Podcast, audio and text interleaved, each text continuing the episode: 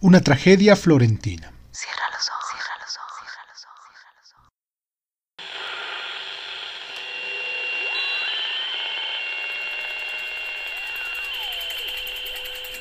Estás escuchando, Crónica, Crónica, Crónica el lugar, el lugar donde, donde entramos por tus oídos.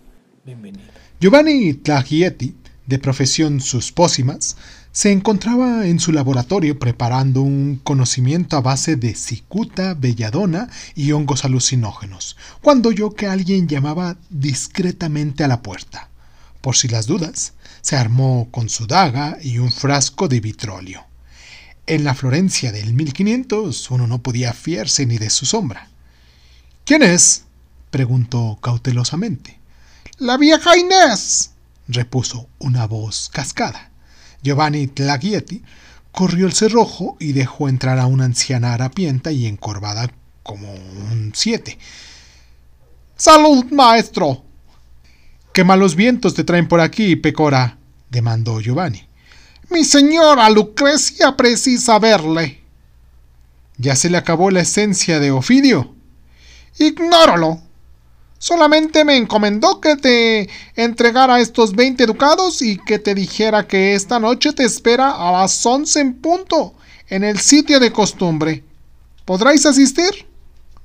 Giovanni Taglieti se embolsó las monedas de oro que le dio la vieja y sonrió siniestramente. Pero por veinte ducados soy capaz de ocasionar el deceso y asistir a las exequias de mi señora abuela. Yo creía que nunca la tuviste. Calla, bellaca. Dile a la duquesa que estaré ahí a la hora dicha. La anciana se pasó la lengua por los labios apergaminados. ¿No me vais a dar para mis aguas? ¿Puedo ofrecerte un vasito de chianti? No, gracias. Prefiero morir de sed que beber de tus manos. Sería una muerte más dulce y reposada. Giovanni Tlagieti volvió a sonreír perversamente y le entregó a la bruja un puñado de calderilla. Toma, lárgate. Estoy muy ocupado preparando unas vitaminas para los Medicis. Aquella noche, a la hora convenida, Tlagieti cruzó el Arno y después de dar un santo y seña, que consistía en entregar una imagen tallada de madera y en colocarse los dedos debajo de la nariz en forma de Y, fue admitido por una puerta secreta en un vasto palazzo de la vía Promodoro y llevado a la presencia de Lucrecia Borgia, duquesa de este. Salud, duquesa, dijo Giovanni, haciendo una profunda reverencia, chambergo en mano. Viniendo de tus labios, observó la Borgia secamente. Esa palabra resulta un contrasentido. Señora, cada quien a su oficio. Yo me limito a confeccionar venenos, otros u otras a administrarlos. No estoy para retóricas ni filigranas del lenguaje. Siéntate y escucha lo que tengo que decirte. Pero antes, ¿quieres un vaso de vino? Dios me libre, repuso Tlagieti, cruzando los dedos. La duquesa se limitó a sacarle la lengua, gesto que en ella resultaba inusitado, pues por regla general prefería demostrar su desprecio con un rasguño de su sortija impregnada en esencia de apocináceas, y con toda la deliberación se sirvió y paladeó una copa de tintorro.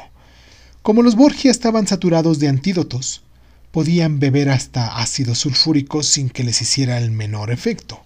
Sabrás, dijo doña Lucrecia, que pasado mañana ofrezco un banquete.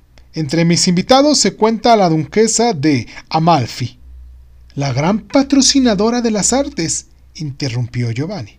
Bah, no la llamaría yo tanto, replicó desdeñosamente la Borgia. Hombre, les dio becas a Berrochio, a Giraldaio y a Meloso da Forti. Les proporcionó equipo y crédito en la tienda de pinturas de Pietro de la Francesca y a Luca Signorelli. Y ahora acaba de ponerle casa a Botticelli. ¿Os parece poco? Son desplantes de Nueva Rica, Yo he mantenido a muchos más vagos, ofertes, pintores, escultores, y gracias a mis dádivas, el arte ha embellecido a Florencia. Giovanni Tanglietti inclinó respetuosamente la cabeza. Ni quien lo dude, noble señora. De cualquier manera, no te he mandado llamar para establecer parangones entre mecenas. Lo que necesito es un veneno eficaz, de resultados fulminantes y marca desconocida para que no le hagan ningún efecto los antídotos que consiguen actualmente en el mercado. Giovanni hizo la horrible mueca que en él pasaba por sonrisa. ¿Habéis oído hablar de Crisóstofo Colombo? preguntó. El loco aquel que decía que las Indias eran redondas.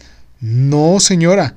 Decía que la Tierra era redonda y que navegando hacia el poniente se podía llegar a las Indias. Bueno, lo mismo da. que tiene que ver este orate con mi encargo? Que hace dos años, en su tercer viaje a las tierras por él descubiertas, trajo un potentísimo veneno que usan los nativos de aquellas regiones. Se llama curate. Una sola gota es capaz de matar instantáneamente a un caballo. Y a la Borgia le brillaron las pupilas.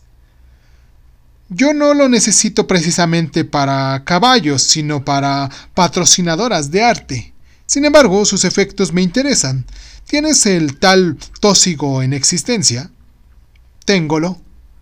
Pero me queda muy poquito se apresuró a explicar Tlagieti, que además de ser fabricante de venenos, era excelente comerciante. Por lo menos tendrás una gota. Creo que sí. Te pagaré por ella lo que pidas. 500 ducados y una suscripción a Live en italiano. Concedido. Pero necesito la porción para mañana mismo. La tenéis a primera hora, solo que... ¿Solo que qué? Tened precaución. Os repito que sus efectos son devastadores. Un descuido y... Lucrecia Borgia echó hacia atrás la hermosa cabeza y rió con risa cristalina. Pierde cuidado, Giovanni. A mí todos los venenos me hacen lo que el viento le hará a Juárez. Al día siguiente, Giovanni Tlagietli llevó al palazzo un pomito con una onza del mortal curale y recibió el precio convenido. Una vez más, advirtió a la duquesa del Este sobre sus terribles consecuencias. Si por las dudas, le dijo, he puesto una etiqueta al frasco con el nombre del fatídico veneno, al fin que en toda Florencia solamente vos y yo lo conocemos.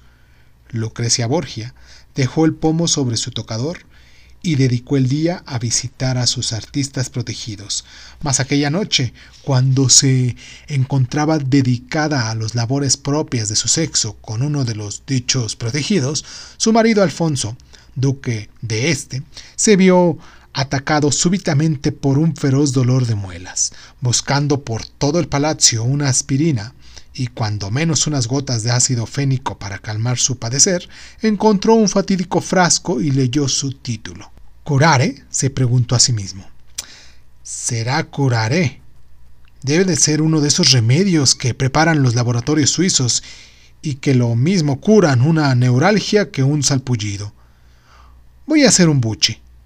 El duque de este hizo el buche, dio tres vueltas en redondo y cayó como pajarito. Cuando doña Lucrecia lo encontró tendido en el suelo, con el pomo en la mano y babeando verde, creyó morir de pena, no tanto por el sensible fallecimiento de su señor marido, sino por la circunstancia de que el día siguiente ya no podría administrar el veneno a su detestada rival, la condesa de Amalfi. Giovanni Tlagielli le había advertido que ya no tenía más curare y que don Crisósforo Colombo no pensaba volver a las Indias hasta 1502, fecha en la que emprendería su histórico cuarto viaje.